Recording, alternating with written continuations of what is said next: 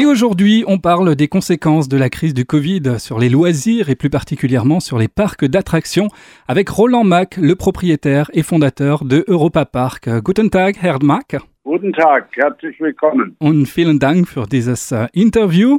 Euh, merci aussi d'avoir accepté de répondre en français. Tout d'abord, comment votre parc a-t-il euh, concrètement géré le report de l'ouverture de saison qui était prévu la fin du mois de mars? Le repas parc était euh, encore fermé maintenant parce que de l'annonce de confinement. L'ouverture du parc était prévue le 28 mars et nous avons annoncé par les réseaux sociaux avec un communiqué de presse de la fermeture jusqu'à un nouvel ordre. Et maintenant, on va ouvrir le 29 euh, mai et nos employés ont également été informés ainsi que nos partenaires et fournisseurs. Nous avons un grand nombre d'employés qui n'ont pas recommencé à travailler. Les employés permanents ont été au chômage partiel et on a fini euh, l'attraction pour cette saison, les pirates.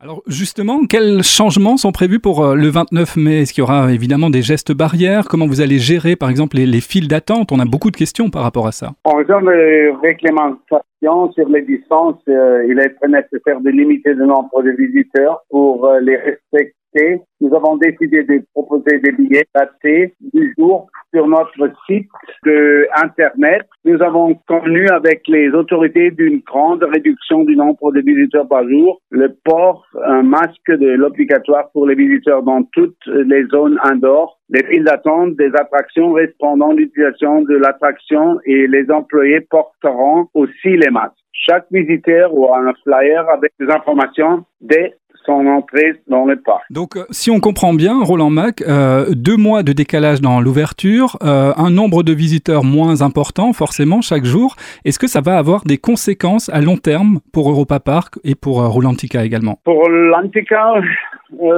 à l'heure actuelle, nous ne sommes pas encore en mesure de faire des déclarations concernant les conséquences économiques, mais il y a au moins de visiteurs cette année comme nous limitons le nombre de visiteurs par jour, il manque déjà à peu près un million de visiteurs euh, jusqu'à la fin de mai. Alors, en point de vue de financement, c'est très très dur. Une saison certainement compliquée parce que les hôtels sont fermés, les restaurants sont fermés, les parcs sont fermés, le repas parc est fermé et.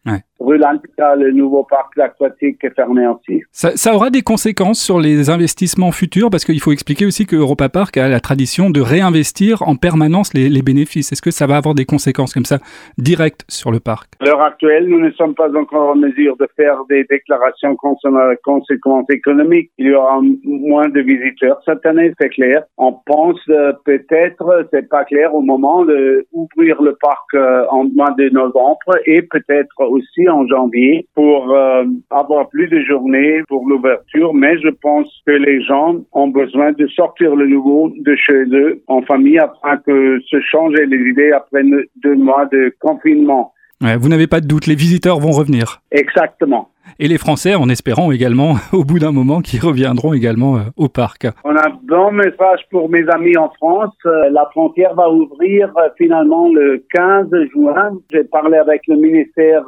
économique, M. Altmaier. Il m'a dit aussi entre la France et l'Allemagne, entre l'Alsace et Baden-Württemberg, ça va ouvrir le 15 juin. Pour un homme qui est totalement convaincu de l'amitié franco-allemande et de l'idée l'Europe, c'est un bon message ce matin. Eh ben, on va terminer sur euh, cette euh, note positive pour euh, cette interview. Merci beaucoup, Roland Mac, d'avoir répondu à nos questions. Merci beaucoup aux gens français. Merci à Alsace. Merci, au revoir.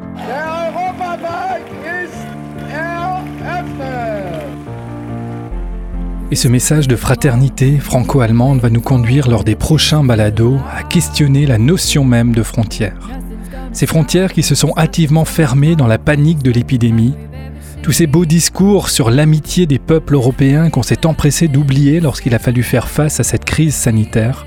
On en parlera lors des prochains épisodes avec le député Vincent Thiebaud, par ailleurs président du Centre européen de la consommation, ou encore le photojournaliste Pascal Bastien, avec qui on reviendra sur l'expo Entre deux, pour laquelle il avait parcouru les postes frontières laissés à l'abandon entre la France et l'Allemagne.